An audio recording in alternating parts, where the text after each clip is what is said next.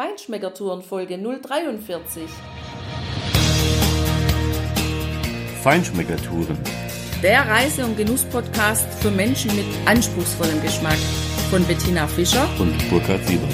Hier lernst du außergewöhnliche Food- und Feinkostadressen, Weine und Restaurants kennen. Begleite uns und lass dich von kulinarischen Highlights inspirieren. Ja, hallo und schön, dass du wieder bei uns bist. Also, wow, kann ich nur sagen. Heute kannst du dich auf ein wahnsinnig unterhaltsames, super witziges, aber auch hintergründiges und tiefsinniges Interview mit einem wirklichen Ausnahmewinzer freuen, nämlich mit Christoph Hammel. Und der Mensch ist im allerbesten Sinne eine wirkliche Rampensau. Du hörst ein leidenschaftliches, mitreißendes Plädoyer für die Liebfrau-Milch. Achtung, Kinder der 70er und 80er, ihr müsst das hören, weil ihr werdet von einem Trauma befreit. Mir ist es jedenfalls so gegangen und du wirst hören, wie der Winzer diese Liebfraumilch wieder super erfolgreich relauncht hat, warum Deutschland im Rosé-Bereich ein schlafender Riese ist, wie man eine Winterdepression auf ganz natürliche Art los wird und ja, freu dich einfach auf Christoph Hammel, der mir in einem T-Shirt mit Weg, Washed und Voy-Icons über den Weg gelaufen ist. Ich hatte ihn gefragt, ob er Zeit für eins, zwei, drei Fragen hat, ein paar Minuten. Daraus ist eine ganze Stunde geworden. Spontanes Interview. Naja, überwiegend eher Monolog, muss man wirklich sagen. Aber das wirklich so geil und witzig. Hör dir das an. Du wirst einen Riesenspaß haben und du wirst einen Wahnsinnserkenntnis und Genussfortschritt erleben. Viel Spaß! In Frankfurt gibt es so ein Stadtfest. Ja. Äh, einmal im Jahr, wie das heißt. Und da gibt es dieses Mainuferfest Ja, oder so. ja, ja, ne? ja, genau. So Mainufer, tausende von Ständen und, Ja, ne? ja. und Hippies und was da alles rumrennt. Ne? So, ne? Und schön, war schön. Und da gab es ein, oh vielen Dank, und da gab es ein wunderbare, ähm, wunderbare T-Shirts mit, äh, mit dem Heinz Schenk drauf. Und da habe ich mir gleich eins gekauft. Das hätte ich auch gemacht. Und da habe ich mich so gefreut, dass ich dieses schöne, wunderbare äh, T-Shirt mit dem Heinz Schenk drauf habe. Ohne, ge- ohne Gebabbels, einfach nur der Heinz Schenk drauf. Ja, fertig. ja, ja, das reicht ja auch. Schwarz in der Silhouette und jeder erkennt sofort Heinz Schenk. So ist es. Ne? Und äh, das ist einfach Kult, ja. Das Ja. Mhm. Man muss schon sagen. Ne? Das war so der Brad Pitt aus der 60er. Stimmt. Ja, das war, Genau, obwohl das ist auch cool. Wegwaschen wollen. Ja, das ist Im natürlich- ersten Moment habe ich gedacht, ein Äppler hier, also. nee, nee, das ist das Schoppeglas. Schoppeglas. Schoppeglas, wascht, wie wascht und, und, und. Na, und ähm, das, ist natürlich, das ist ein Unikat, das gibt es noch einmal, das? T-Shirt. Ja, gibt es noch einmal, das habe ich mir, äh, aber das wird es jetzt demnächst mehr geben, weil ich habe ja schon seit Jahren äh, so eine Art äh, T-Shirt-Schöpfche. Okay. Und ähm, das heißt Wineware und das tun wir jetzt aber gerade wieder neu an die Stadt bringen. Da gibt es sehr lustige Pfälzer, sag ich mal, Motive ähm, und auch darüber hinaus, aber alles halt mit Wein. Okay, okay. Und auch Bichäse und so. Ah ja, super, passt doch. Ja, ja, na, ah, ja. Ja, das super, kann dann wollen wir sie nicht lang hier Ja, es war schön, aber dann war aber, nichts, war aber gar nicht so genau. Gut. So, das Genau. waren ihre zwei Minuten jetzt hier. Ja, super. Sie hatten ihre, hatten, Tolles T-Shirt. sie hatten ihre Chance. Wo, wo kann man? Ja, statt Wall Street, Weißstroß, ja, so. War nicht schlecht, ne? so, da gibt es doch den Film Wall Street, Ja, ja. Douglas, ne? das sind ja, also hart so, die, sie hatten ja zwei Minuten oder so, ja. man so Weißstroß. Statt Wall Street, Weißstroß, ne? und dann so, ja, bring den Job aus, Feierabend dir. Ah ja, klar. Also in Darmstadt gibt es eine Brauerei. reichen, mit so einem reichen Weinhändler und so, so irgendwie so kennt man auch so Story machen, war nicht Ja, ja, ja, So okay. Intrige so ein bisschen. Gibt- gibt's sowas? Port- Portugieser in Riesling gekippt oder irgendwas. Was Okay. Ja, Wettet auf fallende Kurse beim Portugieser. Ich dachte immer, wenn man aus dem großen Vermögen ein kleines machen will, muss man Weingut übernehmen. Das ist richtig. Das stimmt auch in der Tat. Das ist wirklich so. Also wenn Sie aus einem Milliardär Millionär machen wollen oder so, da gibt es mehrere Möglichkeiten. Äh, Die zwei beliebtesten und auch das schnellste ist äh, Weingut und Pferdestall. Ja, also. Pferd ist auch wunderbar. In Kombination sehr geil. Wenn es mal schnell geht. So. Ja, es gibt ja allein die Hände, ein paar, paar Pferde ohne Weingut, das klingt immer so gut. Ne? So, ah, ich habe Pferde, Pferdezucht und Weingut. Und ähm, da hat man zwei Sachen permanent im Haus, da könnte man auch eine Wohnung zur Verfügung stellen. Das eine ist der Tierarzt, das andere ist die Wollkontrolle. Ja? Die könnten also nicht mehr da bleiben. Ja? Da könnte man morgens anklopfen und sagen, heute Morgen Croissant oder doch lieber größer. Ja, super, ja. klasse. Okay, was fragen wir jetzt eigentlich? Also, Sie sind der Herr Hammel, ne? Ja, Ich bin der Christoph Hammel. Okay. PH und Doppel-M wie das Tier, Gut. Hammel wie das Tier. Also, ja, dann machen wir einfach mal. Machen wir einen mal. Einstieg. Genau. Ja, Ja, wir sind hier spontan äh, beim Weingut Hammel und Sie, das klingt wunderbar französisch, Ist es auch. in der Weinstraße Süd 4 in Kirchheim an der Weinstraße gelandet, haben den Christoph Hammel getroffen, den Chef des Hauses, einer der Chefs des Hauses. Da gibt es ganz viele, gibt es eine reichhaltige Auswahl. Ganz Also, okay, alles klar. Also Sie Männer, Frauen, Tiere. Sie sind alles. verheiratet und Ich- so. Ist, Wie bitte? Sie sind verheiratet. Nein, nicht mehr, ähm, Nicht mehr? aber äh, unter Umständen, aber äh, schieben wir mal den Gedanke beiseite, wir wollen es ja Ehearbeit jetzt. verheiratet, Ähm, dann ist es ja ähm, egal. Also ja, es nein, gibt äh, jedenfalls jemand da, wo Ja, ja, es Kinder, alles schon lange aus dem Haus und Gott sei Dank, ja, weil, äh, nicht, aber Handtaschen, Schuhe muss ich noch weiterhin kaufen, ist klar. Zwei Mädchen, das ist teurer Spaß. Ähm, Was soll okay. man da sagen, ne? Ja, Du super. heißt der der Pals, fünf Minuten Rittmeister, das Leben lang Zahlmeister. Ja? Also, so, so ein bisschen so in der Richtung läuft das, da ist alles wunderbar. Bei uns ist wirklich äh, Friede, äh, wie soll ich sagen, äh, gute Stimmung und Friede. Da träumt der Dalai Lama nachts von. So kann man sagen. Ja, ja, das täte ich So auch ist wieder, bei uns ne? so. der in was zu essen, was zu trinken auf dem Tisch steht, kehrt automatisch, sofort. Ja. Ruck- Ruckartig Frieden ein. Ja, eben, ne? Und das, Ja. Also der, macht, der Wein macht auch lustig da. Ja, ja, Gute ach, Laune. lieber Gott. Natürlich, natürlich. Deshalb wird er ja auch äh, bevorzugt bei Beerdigungen ausgeschenkt, damit da mal was zu sagen gibt. Ja gut, und Auswahl haben Sie ja sowieso, was ich da draußen gesehen habe. Genau. Das, Zu große. Ja Eine zu- eine zu große. verschiedene Etikette. Das würde mich interessieren. Also Ja. wie kommt es, dass Sie so also Also, also man, muss, man, haben? ja, ähm, man muss Folgendes sagen, das Weingut äh, ist jetzt, ich sage immer Weinbau seit 1723. Ich sage nicht Weingut, weil das halte ich ein bisschen für irreführend. Äh, Meine Familie hat begonnen mit Weinbau 1723, das ähm, urkundlich und so weiter und so fort. Wir haben also auch noch Weinbergsbegrenzungssteine aus der Zeit und die ganzen Tralala. Das heißt, acht Generationen Weinbau. Die neunte steht in Stadtlöchern. Also mein, mein, äh, mein Neffe, der studiert äh, Önologie in Neustadt und, und so weiter und so fort. Der wird also in fünf Jahren spätestens hier in den Betrieb aufschlagen und dann hier seine, seine Fußstapfen hinterlassen.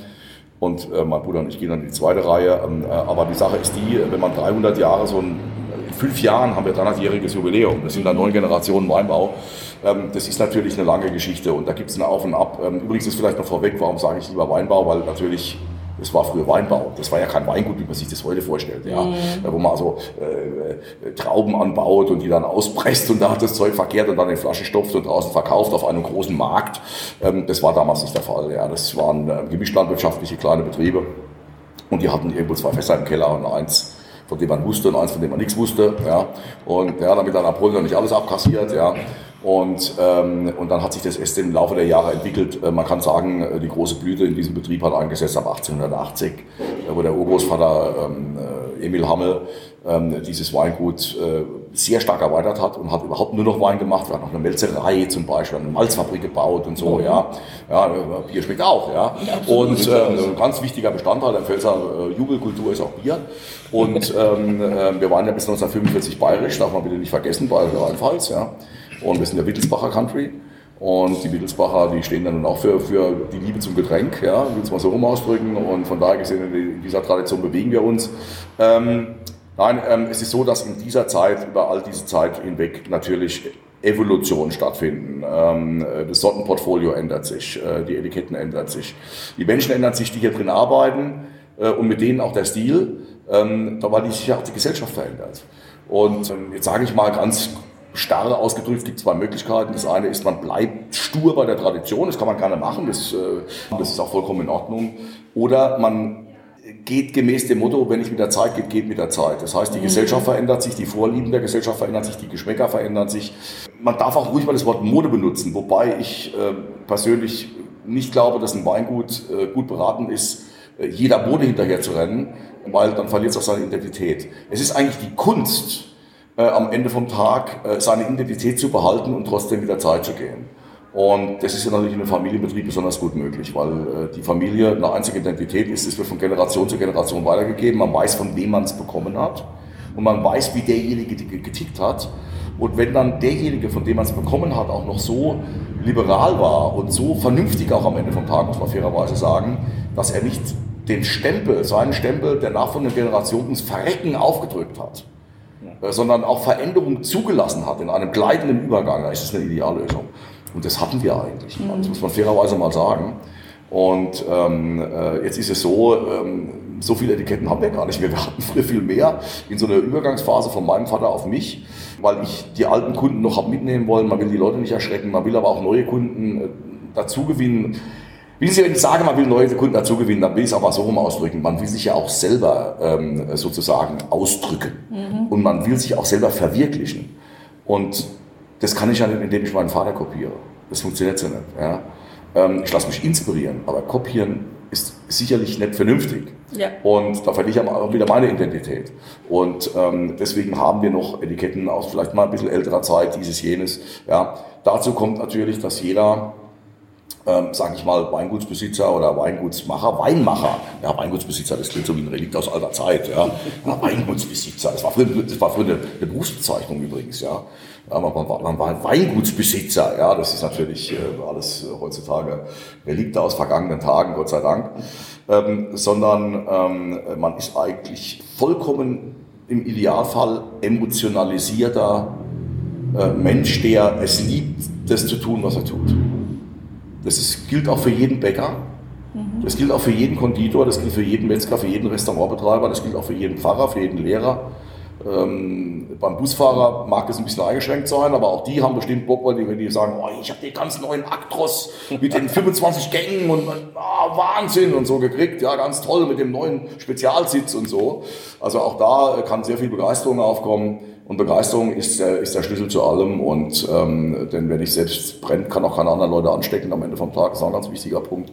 Ich bin halt derjenige, der eher vielleicht zu viel Ideen verwirklicht als zu wenig. Ähm, man kann auch zu viel machen. Ähm, ich muss mich werde dann immer eingepresst von der Familie, weil ich dann über eine neue Idee habe und sage, das will ich gerne machen und das und das ist ja ganz toll und das habe ich gesehen und Wahnsinn und das müssen wir auch machen. Ja, oh, ja das will man nicht an uns vorbeigehen lassen. Aber ähm, das ist natürlich, muss man sich dann schon auch mal selber in die Pflicht nehmen. Also ähm, ich werde auch älter und jetzt irgendwo in fünf Jahren 60 und dann da denkt man dann auch mal, jetzt muss man vielleicht mal einen Gang mal zu, zu, zurückschalten, wobei man ja beim Gang zurückschalten ja schneller wird. Das darf man ja nicht vergessen. Ja. Gehen die Drehzahlen hoch. Ja. Ja, genau. ja, hochschalten kann auch zur Verlangsamung führen. Ja, deswegen, also runterschalten ist noch gar nicht schlecht, Gang zurück und Vollgas. Ähm, dann passt das schon. Nein, also des, deswegen haben wir, äh, wir sind relativ innovativ hier im, im Weingut. Ich habe gesehen, wie ich gekommen bin, dass Sie schon eine Flasche Liebfraumilch auf dem Tisch stehen hatten da vorne. Das wäre jetzt meine Frage gewesen. Ja. Wie, wie trauen Sie sich das heute zu machen? Also ich kenne die Liebfraumilch aus den 70er. Sie kennen die, ich sag's mal, ich, ich, ich, also ich nehme es Ihnen mal aus dem Mund, Sie kennen die als Scheiße. So ist es. Ja, als Scheiße. Sagen wir es einfach, wie es ist. Sie kennen sie als Scheiße und ich habe sie auch als Scheiße gekannt, beziehungsweise gar nicht. Und ich bin ähm, zur Liebfraumilch gekommen wie die Jungfrau zum Kind. Ja, und sie kam ja zum Kind, das ist ja nun unbestritten. Und auch ich kam zur Liebfrauenmilch. Äh, wenn Sie 25 Stunden Zeit haben und Sie haben 80 äh, Gigabyte auf Ihrem Gerät, dann kann ich Ihnen das erzählen. Nein, das war ein Witz, aber es ist schwierig, das in zwei, drei Worte zu fassen. Ich versuche das zumindest mal. Ähm, es ist also so, dass dieses Weingut nie Liebfrauen gemacht hat. Es hat sich nie damit beschäftigt, das war nie ein Thema für uns. Nie.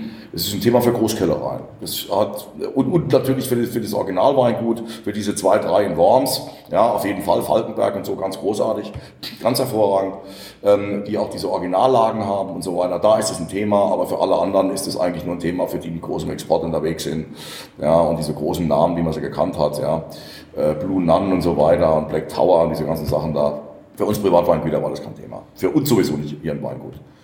Und vor zwei Jahren habe ich mit jemandem an meiner Traubenannahme im Herbst zusammengestanden, einem Weinkommissionär, wo wir bereits in der zweiten Generation auch mal Trauben zukaufen. Ich, ich bin immer zu knapp mit Sauvignon Blanc. Da muss ich zukaufen. Da wollen wir immer schon Verträge in einem Jahr voraus machen, dass ich Zugriff auf die Weinberge habe, dass ich mir das anschauen kann. Ich habe da Verträge mittlerweile, die gehen über auch schon äh, über 30, 40 Jahre mit Leuten. Aber das mache ich alles über einen Kommissionär. Das ist äh, ein System, das hat sich in der Pfalz über, kann man wirklich sagen, Generationen bewährt.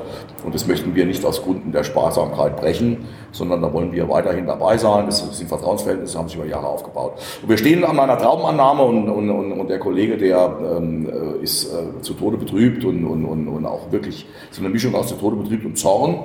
Ja, ähm, Im Jahr 2015, das war eine qualitativ exzellente Ernte, es war aber auch äh, mengenmäßig keine kleine Ernte, also es war eigentlich so, wie man es sich wünschen würde. Ja, und Tatsache war, dass äh, gerade Rebsorten, auf die ich übrigens allergrößten Wert lege, nämlich Müller-Thurgau. Ich bin wahnsinniger Müller-Thurgau-Fans, eine grandiose Sorte, mhm. ja, die äh, vollkommen zu Unrecht in der Pfalz und Rheinhessen nicht den Ruf genießt, den sie verdient hätte, mhm. den man ihr in Franken zugesteht, den man ihr am Bodensee zugesteht, mhm. ja, auch in Südtirol, im Friaul, aber nicht bei uns, ja, noch nicht, da, da werden wir nochmal richtig hier, äh, äh da, da, da, da, müssen, da, da arbeiten wir dran, so ist es. Ja, nein, das hat die Sorte wirklich verdient, das weiß auch jeder und das ist auch unbestritten, also ist gar keine Frage. Da macht man keine großen Weine draus. Man muss nicht aus allem große Weine machen. Es reicht, wenn man daraus sehr gute Weine macht. Ja. Genau. So, und ähm, dafür ist die Sorte nämlich blendend geeignet, sonst würde es ja in Franken nicht so funktionieren mit den großen Namen. Und diese Sorte findet bei uns wunderbare Voraussetzungen. Tatsache ist aber, dass sie eben mal den Ruf hat, den sie hat. Und dass solche Sorten wie zum Beispiel Müller-Thurgau, Kerner, Bacchus, Scheurebe, die jetzt immer mehr wieder im Kommen ist, ja, dass diese Sorten dann äh, in diesen Jahrgängen, wo dann auch der liebe Gott es gut mit uns meint, wo wir ja eigentlich alle sehr fröhlich sein müssten, und ich bin es dann natürlich auch, ähm, diese Preise am Fassweinmarkt nach unten gehen.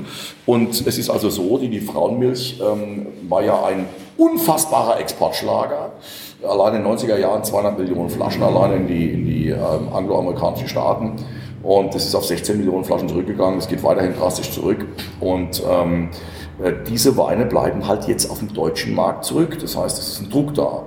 Und dann brechen die Traubenpreise zusammen. Und ähm, es ist nur wie bei der Milch. Wir haben eine, genau wie bei der Milch 1 zu 1. Und bei allem der Situation gebotenen Respekt, Sie können nicht für 55 Cent ein Kilo Trauben produzieren. Es wird gemacht. Zähneknirschen mit der Faust in der Tasche. Es, äh, Leute leben von der Substanz. Ähm, äh, aber äh, hoffen, dass sie dann sozusagen ihre Generation noch durchbringen. Die Kinder werden dann Bankkaufmann oder irgendwas. Ja. Und, ähm, aber man versucht sich dann noch irgendwo drüber zu retten. Man ist 55, da sammelt man nicht mehr um auf, auf keine Ahnung. Ja. Das, da geht man nicht mehr, macht man keine Bankkaufmann-Ausbildung mehr. Und äh, die Preise brechen zusammen und es ist äh, ohne Not. Das behaupte ich. Ich behaupte, oder natürlich mit oder, aber irgendwo wieder oder, man könnte das besser machen. Und ähm, der Kommissionär hat also sehr schnell einen Schuldigen ausgemacht. Das Deutsche Bahninstitut wäre also schuld, weil die für die, die Frau mich keine Werbung mehr machen. Die Frau mich wieder abgeschrieben. Und das wäre der Grund, warum jetzt diese Mengen so auf den Markt drücken und die Traubenanlieferer für ihre Trauben in diesem Bereich. Grauburgunder ist kein Problem, Sauvignon Blanc nicht und so. Es gibt so ein paar Lieblinge, ja. Aber selbst Riesling ist gar nicht mal so, wenn es große Jahrgänge gibt. Also gibt es einfach genug und das ist ein bisschen problematisch so. Am Ende vom Tag war die Sache die, dass ähm, äh, ich mir da keine großen Gedanken darüber gemacht habe, weil ich ja, wie gesagt, kann die Frau mich herstelle und so weiter, kann ja die Frau mich machen, mich nie mit dem Gedanken getragen habe. Und dann habe ich mal nachmittags mit einer Tasse Kaffee nach, nach dem Mittagessen so, ne, so, auch so, guckst du mal in Google. Man kannte ja die Rahmenbedingungen, man wusste schon, um was es geht. Also bei Jauch hätte ich so ein, zwei Fragen beantworten können. Ja. Aber ähm, Details wusste ich, Details, vor allem nicht von der Gesetzesseite her. Ja. Und mal abgesehen von der Tatsache, was man ja auch irgendwo weiß, aber wenn man das nochmal liest und sich wirklich damit beschäftigt, wird man also feststellen, dass dieser Wein der beliebteste Wein war am Hof von Queen Victoria vor 160 Jahren. Ja. Ah. Und ähm, wenn man sich das mal vorstellt, Queen Victoria, das war die Großmutter von äh, Kaiser Wilhelm II. Ja, sie ist ja auch in seinen Armen verstorben, ist ja eigentlich gar nicht einzusehen, dass sie auch noch Krieg geführt haben, dann England und Deutschland, also eigentlich unfassbar. Ähm, so nah wie man verwandt war und so nah wie man auch sich selbst war, muss man fairerweise sagen. Wilhelm war ja oft drüben. Deutscher Wein war unfassbar en vogue am englischen Königshaus. Sie war ja mit Albert von, äh, von, Albert von Coburg-Sachsen verheiratet, also auch mit einem Deutschen. Äh, das Deutsche hatte eine, sie waren Hanoverian Kings, also sind ja eigentlich deutsches Blut. Also von daher gesehen, Deutsch war da kein Schimpfwort, das war alles wunderbar Sache. Und die Weine vom Rhein, und jetzt kommen wir mal auf den Punkt, ich möchte mal etwas vorziehen, was eigentlich, glaube ich, alles erklärt, ja. Diese Weine vom Rhein, und ich sage bewusst Rhein, Mosel müsste ich auch mit reinnehmen, aber jetzt ich bin jetzt vom Rhein, ich beschränke mich jetzt mal auf mein, mein Gebiet und da ist es übrigens vollkommen scheißegal, äh, ob wir jetzt über die Pfalz, über Rheinhessen, über Mittelrhein reden oder ob wir äh, über die Nahe reden, ja, oder ob wir ähm, so die, ich sage mal so ein Stück daneben dran, oder ob wir den Rheingau reden. Das ist äh, vollkommen unerheblich, ja. Das ist der Rhein, ja. Und dieser Weintypus, der so einmalig in der Welt war, der nämlich sich präsentiert hat in seiner Einmaligkeit dahingehend, dass es ein leichter Weintypus war, dass er Restzucker gehabt hat, aber bei weitem nicht süß war, weil er eine Säure gehabt hat. Das sind diese unglaublich charmanten, fruchtbetonten Weine, die nicht nur eine Zugänglichkeit haben, die geradezu auf den Weinliebhaber zugerannt kommen. Die muss man sich nicht erarbeiten. Die kommen auf einen zu, die strecken einem die Hand aus. Ja, es gibt nichts Schöneres als einen Nachmittag ab 16 Uhr mit einer Flasche Kabinett zu beginnen, so wie er klassisch früher war, um dann meinetwegen natürlich dann beim Abendessen entsprechend trocken und auch entsprechend äh, was anderes zu trinken. Aber man kann den Tag nicht schöner beginnen, man kann ihn auch nicht schöner ausklingen lassen, man kann mit nichts Schönerem anstoßen. Das ist also ganz fantastisch und dafür ist der Rhein perfekt. Es ist äh, das perfekte Cool Climate, das ist das, der perfekte Norden. Das ist ein Weintyp, den Sie im Elsass schon so nicht mehr machen können, in Baden auch nicht, ich, in der Wachau keine Chance. Und dieser Weintyp, den der deutsche Kaiser getrunken hat, der teurer war damals als Chateau Mouton oder Latour, ja, oder ein Chateau Yquem, ja, ähm, der ist dann nach dem Zweiten Weltkrieg von den Großkellereien produziert worden, vor allem für die angloamerikanischen Staaten, für die Engländer, für die Amerikaner war die Liebfraumilch der deutscheste Wein aller Weine überhaupt. Zu Recht. Denn, wie gesagt, das möchte ich mal kurz vorziehen. Wir sind Cool Climate, wir sind Norden. Wir sind Weißwein Champions League in Deutschland, das ist überhaupt gar keine Frage. Also Champions League bedeutet, wir sind nicht auf Nummer eins, wir sind auf eins, also wenn wir auf drei oder sonst wo, das ist zwar vollkommen wurscht, da gibt's kein Treppchen, aber wir sind halt in der Champions League dabei. Ja? Mhm. So, das heißt, mit den Österreichern, auch natürlich mit den Franzosen und so weiter und so weiter. Also im Weißweinbereich sind wir ganz oben, ist ja logisch. Und ich sage mal ein Stück weit, wir machen, es gibt hier also grandiose Betriebe, die fantastische Chardonnays in Barrique produzieren, von wenigen, wie die alle heißen. Also wirklich, ganz oben dabei international, aber authentisch ist es nicht. Chardonnay Barrique ist nicht authentisch deutsch. Aber die Frau nicht authentisch deutsch. Es geht nicht authentischer. Und wenn man sich jetzt vorstellt, dass diese Großkellereien aufgrund der Popularität dieses Weintyps diesen Wein wie Toastbrot hergestellt haben, in einer Masse, lieblos, vollkommen losgelöst von jeder Emotion, als Produkt hergestellt. So, ja, so. Und das auch noch, und zwar einen Wein hergestellt für Nicht-Weintrinker. Das auch noch der letzte, und ist meine ich keine menschliche Wertung, super Typen, aber ich sag mal, letzte meine ich das letzte Dorf in Wyoming, ja, hinter dem Hügel, wo selbst die Kühe nicht mehr hinfinden, ja, dass da noch der letzte Farmer vom Traktor steigt, weil seine Frau abends halt mal ein Glas Wein trinken will, und dann lässt er halt sein Michelob Light Beer mal in der Ecke stehen, oder sein Gallo Cooler, und dann sagt er so, ja, Schatzi Mary, dann trinken wir halt mal eine Flasche Lieb Frau Milk, ja, so. Und dann äh, diese ganze Aufmachung in den blauen Flaschen und kitschige Etiketten, also es kam alles zusammen. Also es wurde wirklich äh, drauf geprügelt, was geht. Und dann sind natürlich irgendwo, ich habe vorhin gesagt, wenn ich mit der Zeit geht, geht mit der Zeit, man ist mit der Zeit gegangen, man ist dabei geblieben. Und dann haben sich, hat sich aber die Gesellschaft gewandelt, die Leute wollten das so nicht mehr. Und dann äh, ist das Produkt in die Grütze gegangen. Mhm. Und das ist das Problem. Und keiner wollte mehr mit diesem Produkt was zu tun haben. Und dann habe ich mir gesagt, warte mal, halte mal, jetzt lese ich mir das mal durch. Mal gucken, was da... So, und dann habe ich einen goldenen Satz gelesen. Einen goldenen Satz. Wie ich das gelesen habe, hat sich bei mir innerhalb unter einer Sekunde die Gewissheit eingestellt, ich mache jetzt sofort Liefermilch. Jetzt. I start now now. Und zwar steht im Gesetz drin, dass die Liefermilch, die ja eben nur per Gesetz in der Pfalz, in Rheinhessen, an der Nahe und im Rheingau gemacht werden darf, nur in diesen vier Gebieten, sonst nicht. Ja, was auch schon mal, finde ich, spannend ist, dass man so schön eingegrenzt ist. Ja, das ist eine schöne Sache. Ähm, die Rebsorten werden vorgeschrieben, die drin sein müssen. Und vor allem steht da ein goldener Satz. Liebfrauenmilch darf nicht mehr haben, Entschuldigung, muss mindestens so, Liebfrauenmilch muss mindestens 18 Gramm Restzucker haben. So, 18 Gramm Restzucker ist die Obergrenze von halbtrocken. Jetzt frage ich Sie mal, was hat denn die Obergrenze von halbtrocken mit süß zu tun? Nichts. Gar nichts. Mein Gedanke war sofort, halt. Wenn im Gesetz steht mindestens 18 Gramm, wie brauche ich, darf ich produzieren, ich bin am Rhein, ich darf das, bin Pfälzer. Erster Punkt. Zweiter Punkt, wenn ich den mit 19 Gramm mache, mit 19, ein Gramm über dieser Minimumsgrenze, und da ist ja Riesling drin, oder ich kann ja damit Riesling arbeiten. Riesling hat Säure. Ich kann mich spielen wie der Weltmeister. Das heißt, ich kann diese, genau das machen, für was dieser Wein mal groß gemacht worden ist, oder groß geworden ist dass ich mit dieser Balance spiele. Ich rede von einer Balance, nicht von einer Disbalance, sondern von einer Balance, von einem sich zuspielen von Zucker und Säure.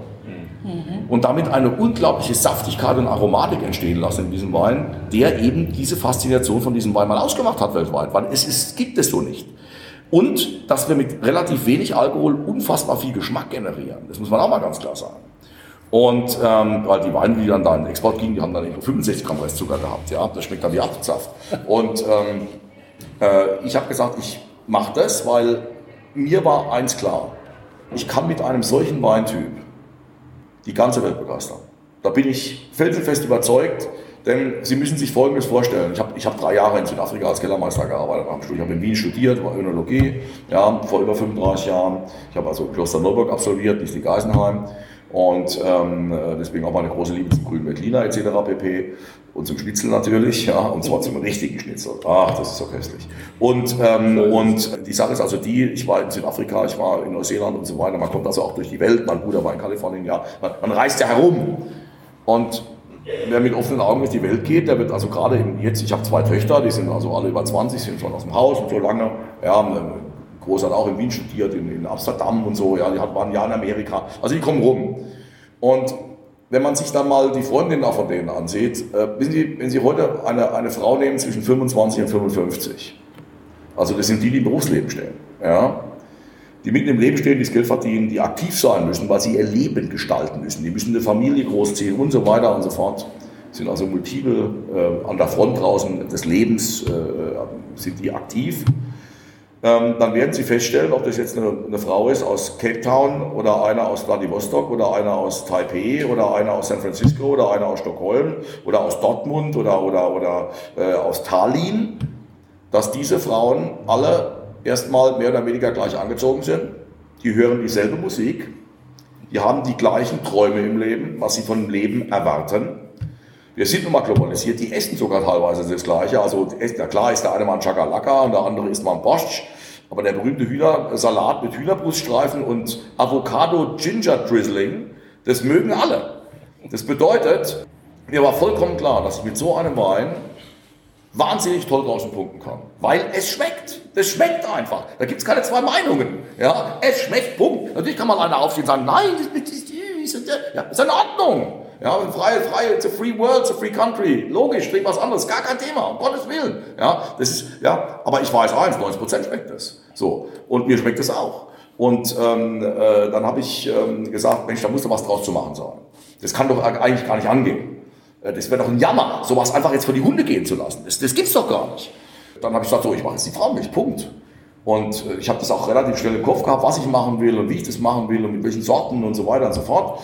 Und dann habe ich das meiner Familie eröffnet und dann wurde, mich, äh, wurde ich erstmal gefragt, was ich eigentlich rauchen würde in meiner Freizeit. ja, ja, und man wollte da auch was von haben. ja, müsste ja gut sein.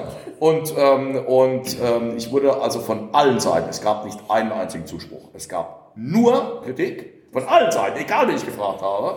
Ja, und alle haben gesagt, hör doch auf, spinnst du jetzt und willst du jetzt mit Peter Mattes konkurrieren oder was ist mit der los? Also gerade die größte deutsche ja, Weinabfüller und so. Ja, jetzt gegen Peter Mattes, alles wunderbar, der macht so eins, wir machen Umsatz, den brauchen wir auch. Was ich damit sagen will, ist, mir wurde das halt sozusagen so in den Mund gelegt. Ich habe mich aber davon nicht abbringen lassen. Ähm, ich bin dann auch jemand, der dann eher noch mehr sagt, äh, so Leute, jetzt, aber, jetzt, jetzt, jetzt, jetzt wollen wir mal dreimal Gas geben. Und ich habe auch gewusst, äh, wie ich, was ich für ein Design haben will als Etikett. Und ich habe da mit meiner Designerin gesprochen, habe gesagt, ich brauche ein, ich brauche ein Label, das, das muss ein bisschen sexy sein, ein bisschen frech sein, es muss lebenspositiv sein. Ja, das muss, muss man sich merken können, das darf aber nicht provozieren. Ja, also ich will jetzt nicht irgendwie hier eine heilige Madonna irgendwie mit Strapsen oder irgendwie sowas. Das geht nicht, nur um daraus zu provozieren. Das wollen wir nicht. Ja, sondern ich möchte Lebensfreude ausstrahlen. Und zwar so, das, was in der Flasche ist, muss auch draußen zu sehen sein. Ich sage das mal einfach mal so. Es muss wertig sein. Ich will Qualität haben. Mhm. Ja, ich will mhm. Lebensqualität unterstützen. Mhm. Ja, das ist ja das, was wir tun. Und, ähm, und dann hat sie da mal auf dem Sofa, da mal am Wochenende was zusammengezogen und gesagt, ja, ich habe mir da mal gedacht, hier, das habe ich mir so überlegt und gesagt, oh, das sieht doch gut aus. Ja, machen wir eine Ketten. Und dann habe ich ähm, vor zwei Jahren, ganz genau vor zwei Jahren, jetzt vor zwei Jahren auf der Prowein, also im, im März mhm. na, 2016, habe ich dann die ersten Flaschen mitgenommen. 800 Stück habe ich gefüllt als Test und bin dann auch ins Deutsche Weininstitut gedackelt und äh, die Frau Reule, die Chefin vom Deutschen Weininstitut, da ist mal gedacht, mein Gott, der Hammel, der Spinner, was war, nein. Und ich kann sie auch verstehen, wir haben uns sehr nett unterhalten, mehrere Male. Sie sagt, Mensch, Hammel, ich komme nach Amerika, ich komme nach England, alle Weinhändler sagen, hört mir auch wieder Scheiß, die Frauenmilch, lass die endlich mal sterben, damit mal wieder Platz geschaffen wird für ein neues deutsches Image. Also das kann sie ja nicht ignorieren.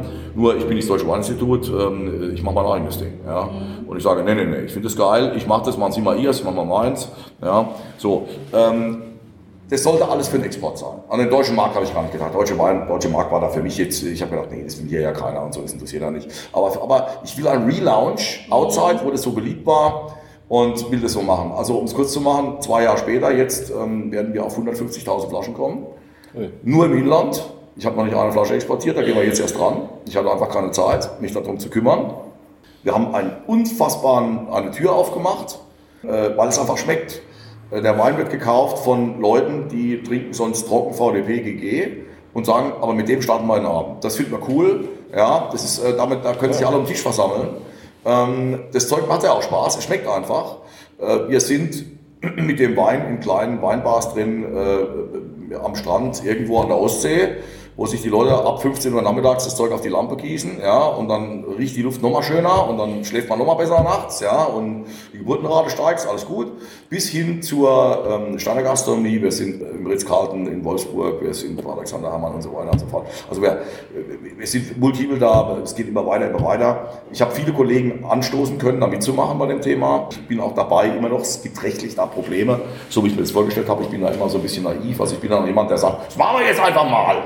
Na, und dann hinterher kommen dann tausend Probleme, an die ich nie gedacht habe. Und dann ähm, kommt dann immer jemand um die Ecke mit dem Zeigefinger und sagt, das habe ich dir aber gleich gesagt. Ja, das, den Spruch ich mein ganzes Leben. Ähm, äh, aber, das scheint ähm, Sie aber nicht großartig zu beeindrucken. doch, aber ich sage immer, nein, das nächste Mal muss ich, aber das ist so wie, äh, auch ich habe als Kind immer gesagt, doch, ich räume mein Zimmer das nächste Mal auf, habe ich natürlich nie gemacht.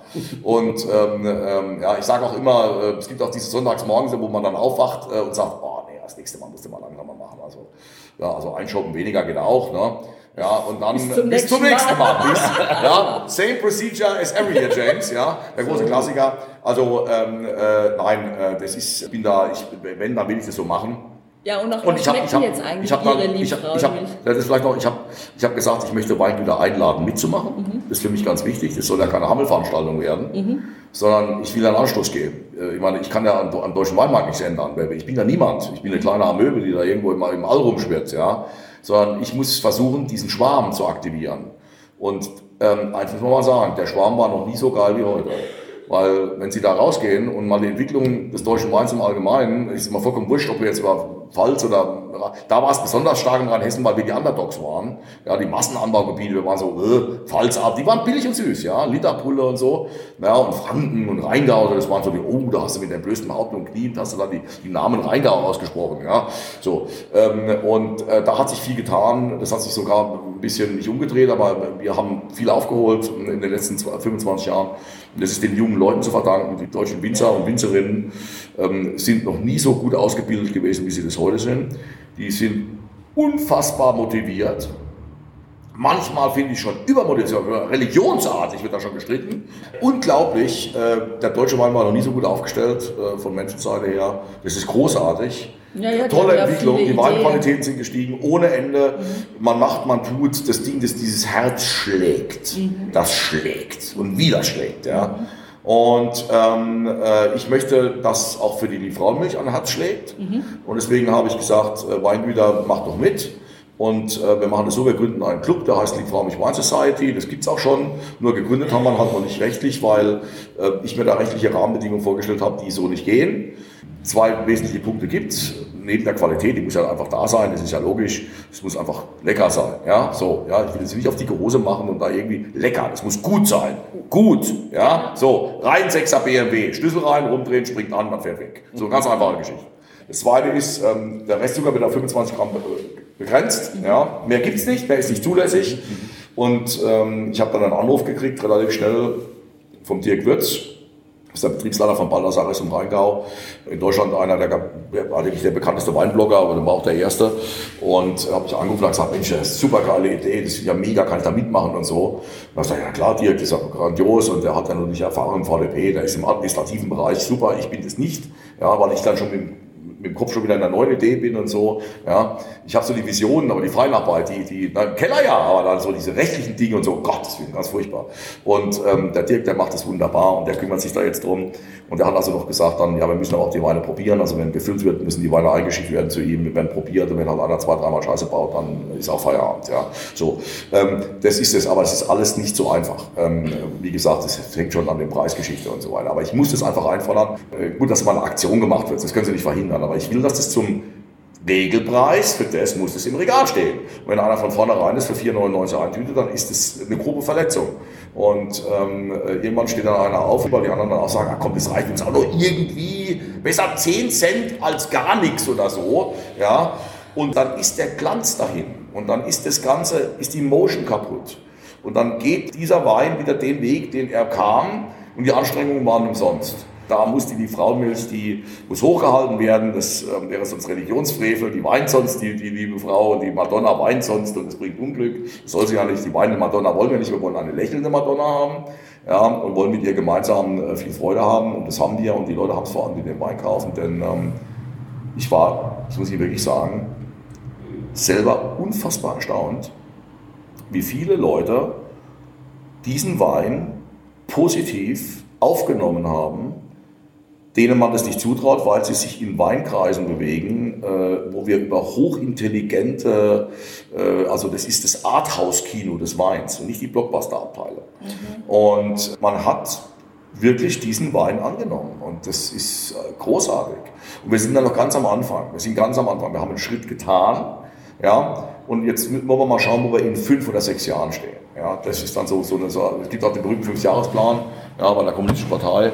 Ja, den übernehme ich jetzt mal, mal gucken wir mal, wo wir in fünf Jahren stehen. Aber es hat mir große Freude gemacht und äh, es ist unheimlich sympathisch angenommen worden. Es gibt mir ganz wenige, die ja, das war aber wurscht. Es gibt einen berühmten Spruch, eine Kunst ist recht zu machen. Jeder Mann ist eine Kunst, die keiner kann. Das kann man auch nicht. Aber im großen Stil ist es super. Und ich glaube auch, dass wir mit diesem Wein in Asien zum Beispiel gigantische Chancen haben, weil es ein Wein ist, der den Asiaten schmecken wird. Ja, der hat nicht nur einen meine, Ruf. Genau, meine Frage. Was kann ich mir jetzt wirklich darunter vorstelle an Geschmack? Was erwartet mich, wenn ich die Flasche aufmache? Das kann ich Ihnen sagen, was Sie erwartet. Ich habe so ein bisschen, wir erleben ja im Moment, also wenn ich jetzt sage eine Renaissance, dann muss man es immer so sehen. Was erlebe ich an Movement, an Bewegung innerhalb der Weinszene, der Weinmacher? der Weingruppen auf Facebook, was weiß ich, ja, so diesen, das ist eigentlich ein Circle, das ist ein Zirkel, ja, so. Und was erleben Sie am Markt? Was erleben Sie beim Rewe-Markt in Bottrop? Ich sage mal so. Und das sind zwei verschiedene Paar Stiefel. Aber wir erleben in diesem Zirkel, weil, und was mal im Zirkel nach oben kommt, kann dann auch mal irgendwann im Rewe-Markt stehen. Und was wir in diesen Zirkeln erleben und draußen erleben, ist die Renaissance des Kabinetts. Mhm. Und zwar nicht trocken. Mhm. Und wir erleben die Renaissance des Restzuckers diese Doktrin, wer einen Wein trinkt mit Restzucker, jetzt rede ich mal nicht über Trockenbeeren auslesen oder so, ja, jetzt reden wir mal über ein Kabinett, ja. Wer einen Wein trinkt mit Restzucker, der ist ein Prolet. Der hat keine Ahnung, das ist also ein Lagenstudio, Tussi, die trinken das, ja, aber ich bin ja Erdkundelehrer, ich trinke natürlich sowas nicht. Und ich kann auch mal Feuilleton schreiben, ich weiß auch sogar, was es ist. Und ich trinke natürlich so, ich trinke natürlich trocken. So, ähm, die Zeiten sind, sind vorbei. Gott sei Dank weil Doktrin ist immer schlecht, weil sie immer auch äh, Innovation behindert und weil sie Bretter vom Kopf erzeugt. Und, ähm, und Verbissenheit ist auch scheiße. Also die Leute sollen offen bleiben. Hey, ja, was mir schmeckt, trinke ich. Genau. Und es schmeckt halt fantastisch. Und der Wein ist ja nicht süß. Der Wein ist ja nicht süß. Der ist ja weit weg von süß. Und ich habe mich so erinnert, wie ich sozusagen angefangen habe vor 35 Jahren als, als Kellermeister hier in Weingut nach meiner Ausbildung, meinen Auslandsaufenthalt und so weiter, habe ich ja noch sozusagen mit der alten Zeit begonnen, auch mit dem alten Portfolio.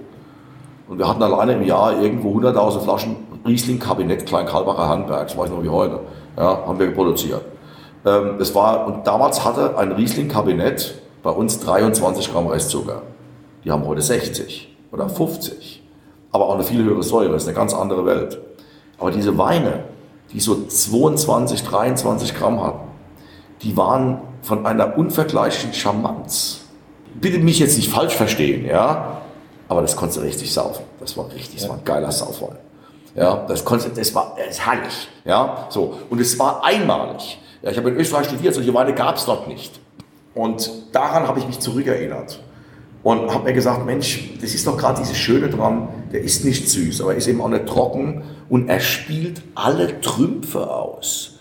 Denn wenn Sie einen Wein haben, der nur trocken ist oder nur süß ist, dann dominiert das irgendwo auch mit. Aber in diesem Wein dominiert eigentlich wirklich die Frucht. Der ist so Yin und Yang, der ist so ausgeglichen, ja.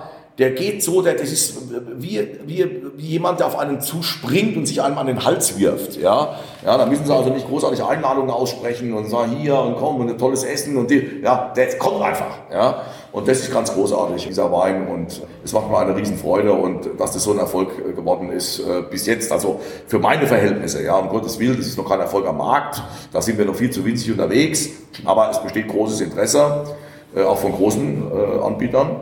Ja, also ich habe jetzt verstanden, dass das so ein Allesbegleiter ist. Nein, nein, nein, nein, nein. Also Wein muss ja nicht, ist auch das Schöne, den kann man auch ohne Essen trinken. Das muss allererster. Ja, das so, das geht schon ja, mal los. Ja. So, äh, ich halte ihn sogar mit fürs beste Aperitif überhaupt. Also das okay. ist, das ist sehr, sehr weit gezogen. Das Beste war, ich hatte einen Lehrling, der ist jetzt in der Genossenschaft in Rubertsberg äh, als Kellermeister. Und äh, ich das gefühlt habe, und dann ist er gekommen, hat sich die Flasche geholt und dann hat er mir zwei Tage später geschrieben über WhatsApp, er hätte die Flasche komplett ausgesoffen mit seiner Freundin in der Badewanne. Und ähm, äh, das wäre, wäre einfach, äh, wenn ich jetzt sage, es wäre gut gekommen, dann wäre das schon wieder zweideutig, aber irgendwo so, auf das läuft es hinaus. Das heißt, das können Sie in der Badewanne trinken, das können Sie auf dem Balkon trinken. Sie können den Nachbarn rüberrufen, ja, komm mal rüber, zähle mal, ein neues Auto gekauft oder ne, was weiß ich was, ne, erzählt und dann geht eine Flasche, dann geht die nächste, dann geht die nächste. Ähm, das ist ein wunderbarer Wein, wenn Sie sich neben ein paar gesalzene Nüsse hinstellen, ähm, sowas in der Art, ein paar Salzmandeln und so, ja, ähm, und dann einfach diesen Wein so runterlaufen lassen in kleinen Schlückchen, ab und zu mal so einen Salzmandel oben reinwerfen und sich nicht unterhalten oder was im Fernsehen gucken oder ein Musikstück hören oder die Füße hochlegen. Und beim Essen ist dieser Wein vor allem zu einer Sache, vor allem zu einer, ist dieser Wein wie von Gott geschaffen für diese Speise und das ist asiatisch. Ähm, es gibt ja nun eine, ich will mal sagen, eine Diskussion, was ist denn jetzt zum Curry oder zum Sushi, nehmen wir mal Sushi, was ist denn jetzt zum Sushi top? Und da werden Sie alles finden. Die einen sagen ganz klar, richtig restsüße Riesling Spätlese. Das ist das Erlebnis. Äh, dann werden Ihnen die anderen sagen, naja, weiß ich nicht, weil irgendwann klebt mir das alles zu. Außerdem die Säure, ähm, die kriege ich nicht geregelt, die harte Säure von der, von, von der Riesling, weil Sie dürfen ja nicht vergessen, ähm, ich habe ja ähm, beim Sushi habe ich die, äh, die, die ähm, habe ich das Wasabi, das Schaf. Ähm, ich habe den süß saure, sauren, scharfen Ingwer, das ist auch scharf, auch scharfe Pikanterie. Mhm. Ich habe eine salzig-bittere Sojasauce. Ich habe einen leicht säuerlichen Reis und ich habe einen Fisch, jetzt sage ich mal bösartig, das stimmt natürlich so nicht. Ja, ich liebe Sushi, aber ich sage mal, der schmeckt nach nichts. So was habe ich jetzt. Süß, sauer, scharf, salzig. Wenn jetzt nochmal sauer vom Wein dazukommt, eine Säure, dann kippt Ihnen das im Mund alles um. Mhm. Ja, so. Sie brauchen was, was das trägt. Etwas, auf was es wie auf so einem, auf so, eine, so, wissen Sie, so, so, so, so, so, eine, so ein altes Nilsegelschiff, das so ganz langsam den Nil hinuntersegelt, ja, so, das ist so wie der Nil, der das dann so treibt, der trägt es so gemächlich, ja, so, und das ist, da ist es sensationell zu, äh, weil es ist eben nicht süß, es ist auch nicht äh, trocken und es ist auch irgendwo, ist einfach perfekt. Und ähm, das haben wir erst dahingehend begriffen, dass ich einen Kunden habe in Essen, der die Gastronomie in Düsseldorf beliefert, die Top-Gastronomie. Düsseldorf ist die größte japanische Community in der Bundesrepublik Deutschland mit über 25.000 Japanern, mit japanischen Spitzenrestaurants, die auch Michelin-Sterne haben und ähnliches und die haben dem das Zeug aus der Hand gerissen. Die haben gesagt, das ist genau das, was wir brauchen. Ja. Jetzt sage ich aber ganz bewusst, das ist auch etwas, was wir brauchen, weil das müssen wir nicht erklären. Wenn ich den Leuten jetzt einen, einen trockenen Chardonnay hinstelle, das ist das, was sie immer kriegen, sondern er trinkt mal trockenen Chardonnay dazu, ja, aber irgendwie, ne, das passt nicht mal, aber das geht, das kannst du trinken, ja. So, die meisten sagen, ich trinke Bier und ich trinke grünen Tee und Sake natürlich, ja, ich mache das Original, alles gut, ja. Aber manche und viele sagen, ein schöner Wein dazu, das passt mir auch, so. Aber irgendwo dann ist da die Streiterei. Und, und mit so einer Riesling-Spätlese oder irgendwie so, oder einer Auslese oder sowas, ja, da wird es dann auch schwierig. Und die sagen, das ist etwas, das können wir einfach den Leuten hinstellen und dann ist Friede und es gefällt denen und es schmeckt denen und es passt. Und es ist alles so friedlich und so schön und es ist alles so wunderbar. Und da kann man noch ein bisschen was über den Wein erzählen, über die schöne Geschichte und so weiter und so fort. Ja. Und dann ist die Sache durch. Und das, dessen war ich mir gar nicht bewusst. Und ähm, deswegen weiß ich auch heute, dass dieser Wein, da bin ich mir ganz sicher, äh, in Asien einen großen Erfolg haben wird. Mhm. Äh, denn eins ist vollkommen klar, das ist so mannigfaltig. Sie haben, sie haben ja auch Thai Curry, sie haben Indian Curry, und äh, wenn ich mal, ich, ich, liebe auch Seafood Curries, ja. Und wenn Sie so ein schönes Seafood Curry haben und, und, und dazu so ein schöner Wein, der so ausgeglichen ist, dann ist so, ne, und das soll ja auch Schärfe haben. Ja, und ähm, wenn man in Thailand war, der weiß, wovon er redet. Ja, und ähm, ich finde, Thailand ist ein wunderbares Land. Großartige Küche und wahnsinnig nette Menschen. Ich war in Hongkong, es hat mir super gut gefallen da. Ich liebe, ich liebe Asien. Und da ist so ein Wein, und ja, gerade auch wenn es dann draußen so diese Luftfeuchtigkeit hat, es hat irgendwo 30 Grad, ja, oder über 30 Grad, ne, und man isst dann das Scharf und es läuft dann schon innerhalb von einer Minute die Soße in, die Boboritz, ja, äh, dann ist so ein Wein natürlich einfach mega. Ja, wenn der Monsun so runterplätschert und man sitzt dann wie so der alte Kolonialherr auf der Veranda, ja, und die eisgekühlte Flasche liegt freundlich nebendrin, ja.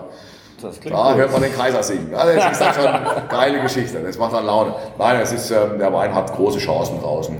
Und ähm, diese Chance, ich, ich wäre dankbar. Ich wäre dankbar, wenn viele mitmachen und diesen Weintyp, der, der so authentisch deutsch ist wie kein anderer, dass man diesem Weintyp wieder eine Chance gibt, dass man ihm den Respekt gegenüberbringt, den er verdient. Denn eins ist klar, wir werden damit uns sehr, sehr, sehr viele Freunde machen in Zukunft und weltweit. Da habe ich nicht die geringsten Sorgen. Wir haben auch eine Retrowelle. Die Leute finden auch gut, was mal früher war, so ein bisschen und so. Weiß ja, früher war alles besser. Stimmt natürlich nicht. Was ist wirklich nicht so. Ja, ich möchte auch keinen Bein mehr amputiert kriegen wie 1880. Also ich denke, es gibt so ein paar Sachen, die zum Zahnarzt gehen, wie 1910. Ja, also, ja genau. Es gibt so ein paar Sachen, die sind heute schon besser. Ja, so.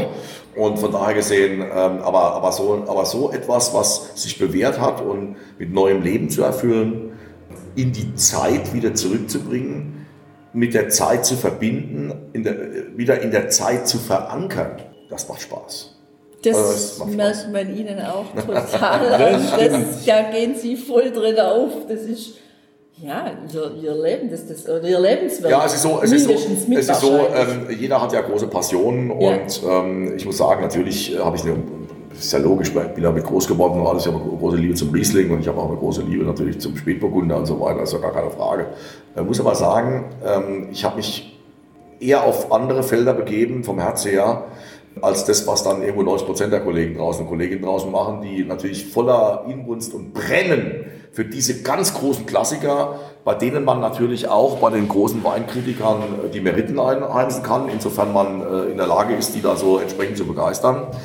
Äh, ich habe mir da ganz andere Felder rausgesucht, auf denen ich äh, wirklich emotional aufgehe, weil es Felder sind, die mir entgegenkommen. Also die ich, äh, die, die, ich kann mich da reinsetzen in die Badewanne. Ja. Und das ist im Wesentlichen so etwas wie die, die Frau mich. Das war eine Herzensangelegenheit, vor allem ist das Rosé.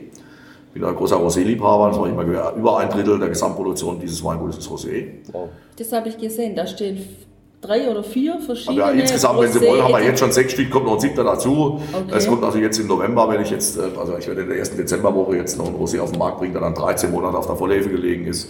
Wobei ich eins sagen muss, wenn ich jetzt sage, da kommt dann der Rosé, der war 13 Monate auf der Vollhefe und da war zwei Drittel waren dann in total fantastischen Tonneaus, drei verschiedene Hölzer, einer aus Amerika, einer äh, Chêne de Bourgogne, ja, dann welche hier Johannes Kreuz, speziell oben von Johannes Kreuz, geschlägertes Holz, das wurde dann in Bad Farbe, ja, und Vollhefen Stunden, dreimal die Woche aufgerührt und ähm, bachantische Formeln äh, aufgesprochen und so, ja, dann ist es alles wunderbar und dann klingt es auch alles toll und das haben wir ja auch so gemacht, ja. Aber es muss halt schmecken am Ende. Das ist eine ganz einfache Musik. Und es ist am Ende vom Tag scheißegal, was wir da gemacht haben. Es muss schmecken am Ende und äh, das ist das Entscheidende. Ja. Ja. Und ich denke, das wird so und ich hoffe es. Das ist ein Rosé, der heißt ein Ureigen. Das äh, ist so, war so immer mein, mein, mein, mein ureigener äh, meine ureigene Liebe zu diesem Produkt, ja, weil das, äh, ich habe das nie, nie verstanden, wenn dann so gesagt wird, ja, Rosé, ist ja was für Leute, die können sich nicht entscheiden, ob sie rote Wein oder das ist Frauen und so weiter. Ja, also erstmal mag ich Frauen, das finde ich toll. Ähm, das zweite ist, ich mag Wein, ich mag gern gutes Essen, ich mag mediterranes Lebensfeeling und wer mag das nicht? Und ähm, der Rosé passt da wunderbar rein, weil das der, der Rosé dieser, dieser wunderbare Wein ist, der mir zum Fisch genauso passt wie zum Fleisch. Ich kann da auch gegrilltes Rump äh, wunderbar rein, reinpfeifen. Ja, und so weiter Absolut. und so fort. Ja, das geht großartig. Super, ja. auf der Terrasse ähm, und dann und, genau. die schöne und, Farbe und, ich kann, und im Winter saufe ich mir damit die Winterdepression weg. Das ist ja, ja, das ist wirklich so. Ja. Ähm, das ich mir, Im wahrsten Sinne des Wortes, Winterdepression äh, gibt es bei mir nicht. Ja, das ist also wirklich ein absolutes legales äh, Mittel, um hier äh, gute Laune einziehen zu lassen. Und braucht man keine Psychopharmaka, braucht man nicht. Rosé tut's absolut.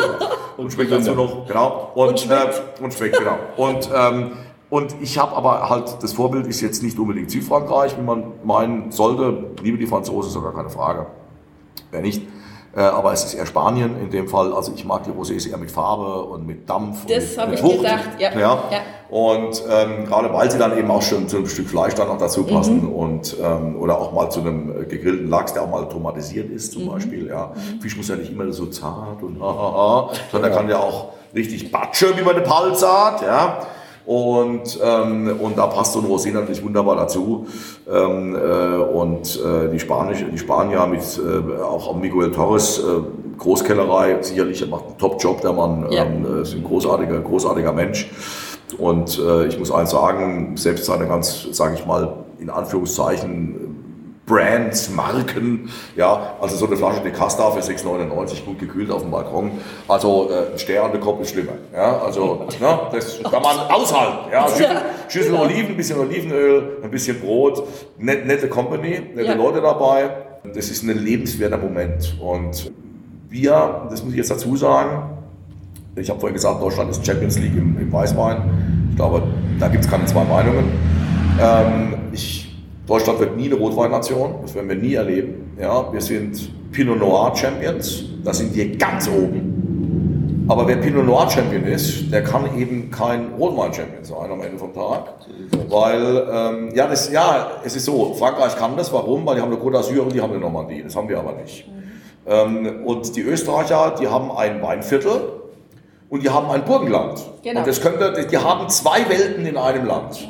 Das haben wir aber nicht. Da ist also Baden hat nicht diese vehemente Hitze und diese, diese Kraft des Südens, das das pannonische Klima am, am Neusiedler See besitzt. Ja, Baden hat sein ganz eigenes Programm. Ja. Und deswegen ist auch Baden so grandios im Pinot Noir Bereich, aber der Rheingau eben auch. Und die Pfalz äh, natürlich auch, Friedrich Becker und so weiter. Mein Gott, das sind Götter, der Knipser hier um die Ecke. Also äh, Jubel, Jubel, Jubel. Ja, so. Und ich sag's mal so, ähm, am Ende vom Tag, äh, wir sind Pinot Noir Champion und dann können wir halt im Cabernet und im Merlot und im Syrah, der, äh, sicherlich, die werden auch mal reif, ja, alle fünf Jahre und dann kommt auch mal ein grandioser Wein raus. Aber das machst du halt in Südfrankreich wie Toastbrot. Und ähm, ist so. Ja. So, aber Weißwein brauchen wir nicht debattieren. Ja, also Massan trinke ich in Südfrankreich. Zu Hause will ich sowas gar nicht trinken, will ich einschlafen beim Trinken. Ja. Und ähm, das Zweite ist, ähm, im Rosé ist Deutschland aufgrund seiner meteorologischen Lage sicherlich kein schlafender Riese, sondern ein schlafender Gigant. Deutschland ist ein schlafender Gigant im Thema Rosé. Wir haben Voraussetzungen, also da kann ich Ihnen nur eins sagen, da, da träumen eigentlich die Leute in der Provence nachts von. Weil wir durch dieses cool Rosé ist ja eigentlich ein Weißer mit Farbe. Mhm. Und da gehen wir ja auf diese, auf diese, auf diese Fruchtbetonung, diese Saftigkeit und so weiter. Wir können ja auch auf ein anderes Thema gehen. Es gibt auch nicht fruchtbetonte Rosés, ja. Und zwar ohne Ende, ja, mehr in der, in der, im intellektuellen Style. Also, das kann man sich drehen und wenden, wie man will. Das muss jeder selber entscheiden. Aber wir haben, für welche Nische auch immer, ähm, ich habe einen guten Kollegen hier, der Oliver Zeder in Neustadt, der hat also jetzt zum Beispiel einen Rosé gemacht, der sehr in die französische Richtung geht, aber mit viel Farbe trotzdem dabei, so Rhone-Stil, ja, grandios. Wahnsinn. Ja, sieht auch übrigens geil aus, oder super Packaging und so, da, gibt mir das Herz auf. Ja, mit so einer kurzen Kapsel, so kurze Beikapsel, so wie es in Frankreich auch üblich ist. Ja, das hat mein Großvater früher immer so gemacht und das fand ich ganz toll und das ist ganz großartig. So, das ist aber ein Stil, den ich jetzt nicht mache. Ich mache einen anderen Stil, er macht einen anderen Stil, ähm, aber man sieht das Potenzial, was da erwächst und ähm, da ist ganz viel drin. Rosé wird im Steigen sein, ähm, da bin ich mir ganz sicher, die Menschen werden immer mehr Rosé trinken.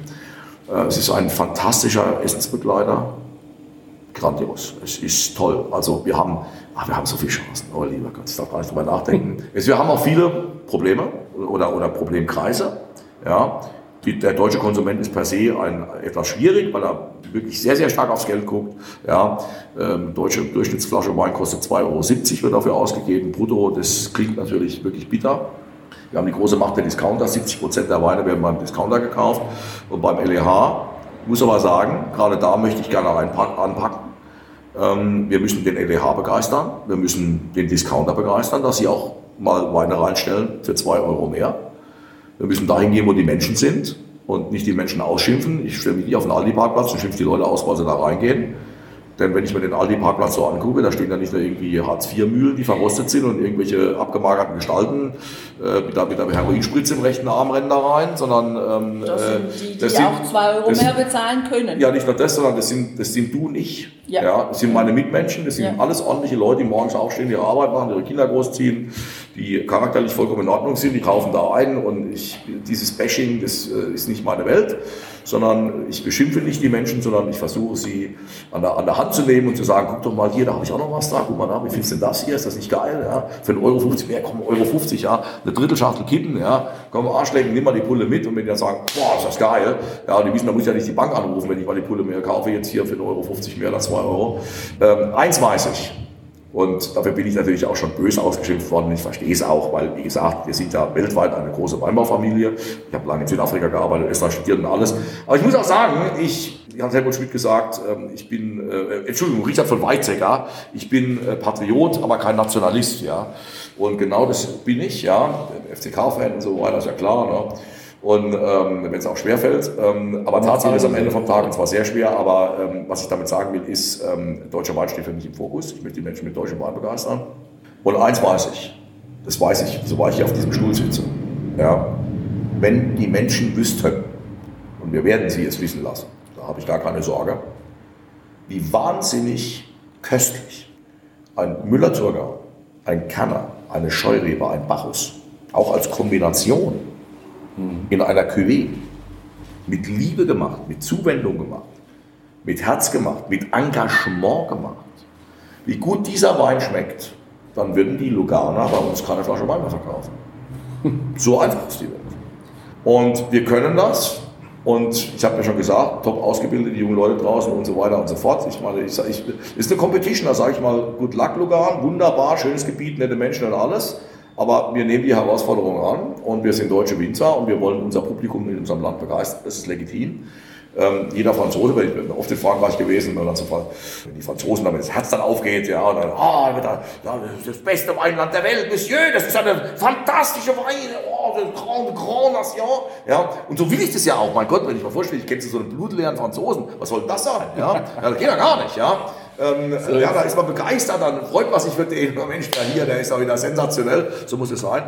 Aber ähm, da lasse ich mich gerne anstecken und mache das bei uns auch, weil es Gebiet ist es wert, die Gebiete sind es wert. Ähm, ich muss auch eins dazu sagen, für mich persönlich ist das so scheißegal.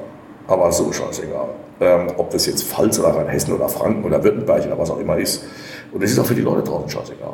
Man soll gar nicht mehr glauben, die Leute interessiert es nicht mehr, welche Anbaugebiete und so interessiert die Leute nicht. Die trinken deutschen Wein oder eben nicht deutschen Wein. Deutscher Wein ist heimatlich und ich kann nur eins sagen, also äh, wer nicht bei einem Franken-Silvaner äh, Tränen des Glücks äh, in die Augen kriegt oder bei einem guten Rheingau-Riesling, bei einem A-Spätburgunder, äh, bei einem Spätburgunder aus oder einem Weißburgunder aus, äh, aus, aus Baden, ja, äh, ich könnte sagen, Mosel-Riesling, Jesus Maria, ich glaube, es gibt keinen Riesling auf der Welt, der so eigen ist.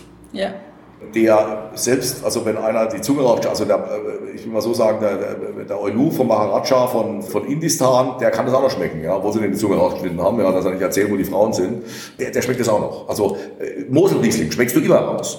Und das ist schon großartig. Und ähm, wir haben so toll was zu bieten in Weiß und wir haben auch gute Rotweine, das ist nicht das Thema, aber wir werden nie also nicht zu meinen Lebzeiten.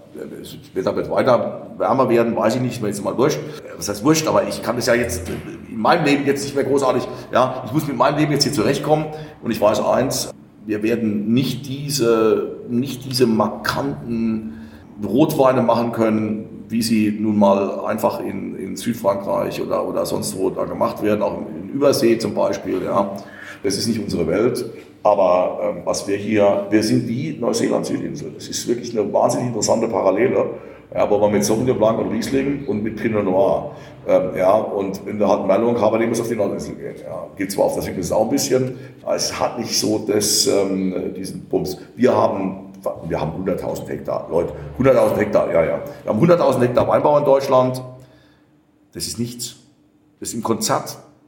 Im Konzert der Weinbau produzierenden Länder draußen ist das gar nichts. Und äh, das ist so groß wie Bordeaux. Bordeaux hat 100.000 Hektar. Auf Sizilien stehen 100.000 Hektar. Und in diesem Zusammenhang muss ich, schließe ich dann mal mit dem Satz, der deutsche Wein, der deutsche Weinbau als Ganzes, wir müssten eigentlich Porsche sein. Ja. Das müssten wir eigentlich sein. Und wir haben auch gute Chancen, dahin zu kommen, aber mit Porsche meine ich jetzt nicht sauteure Weine, die in einem elitären, abgehobenen Ambiente und, und in einer eher elitären, abgehobenen Atmosphäre sich bewegen, ja, wo die Leute wirklich mit entblößtem Haupte hingehen müssen, nein, sondern ähm, der Wein und die, und, die, und die Menschen, die Freude am Wein haben.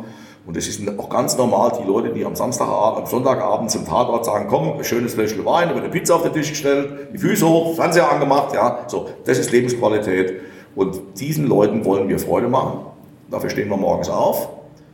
Und das werden wir auch weitermachen. Und wir werden es mit Erfolg machen, da bin ich mir ganz sicher.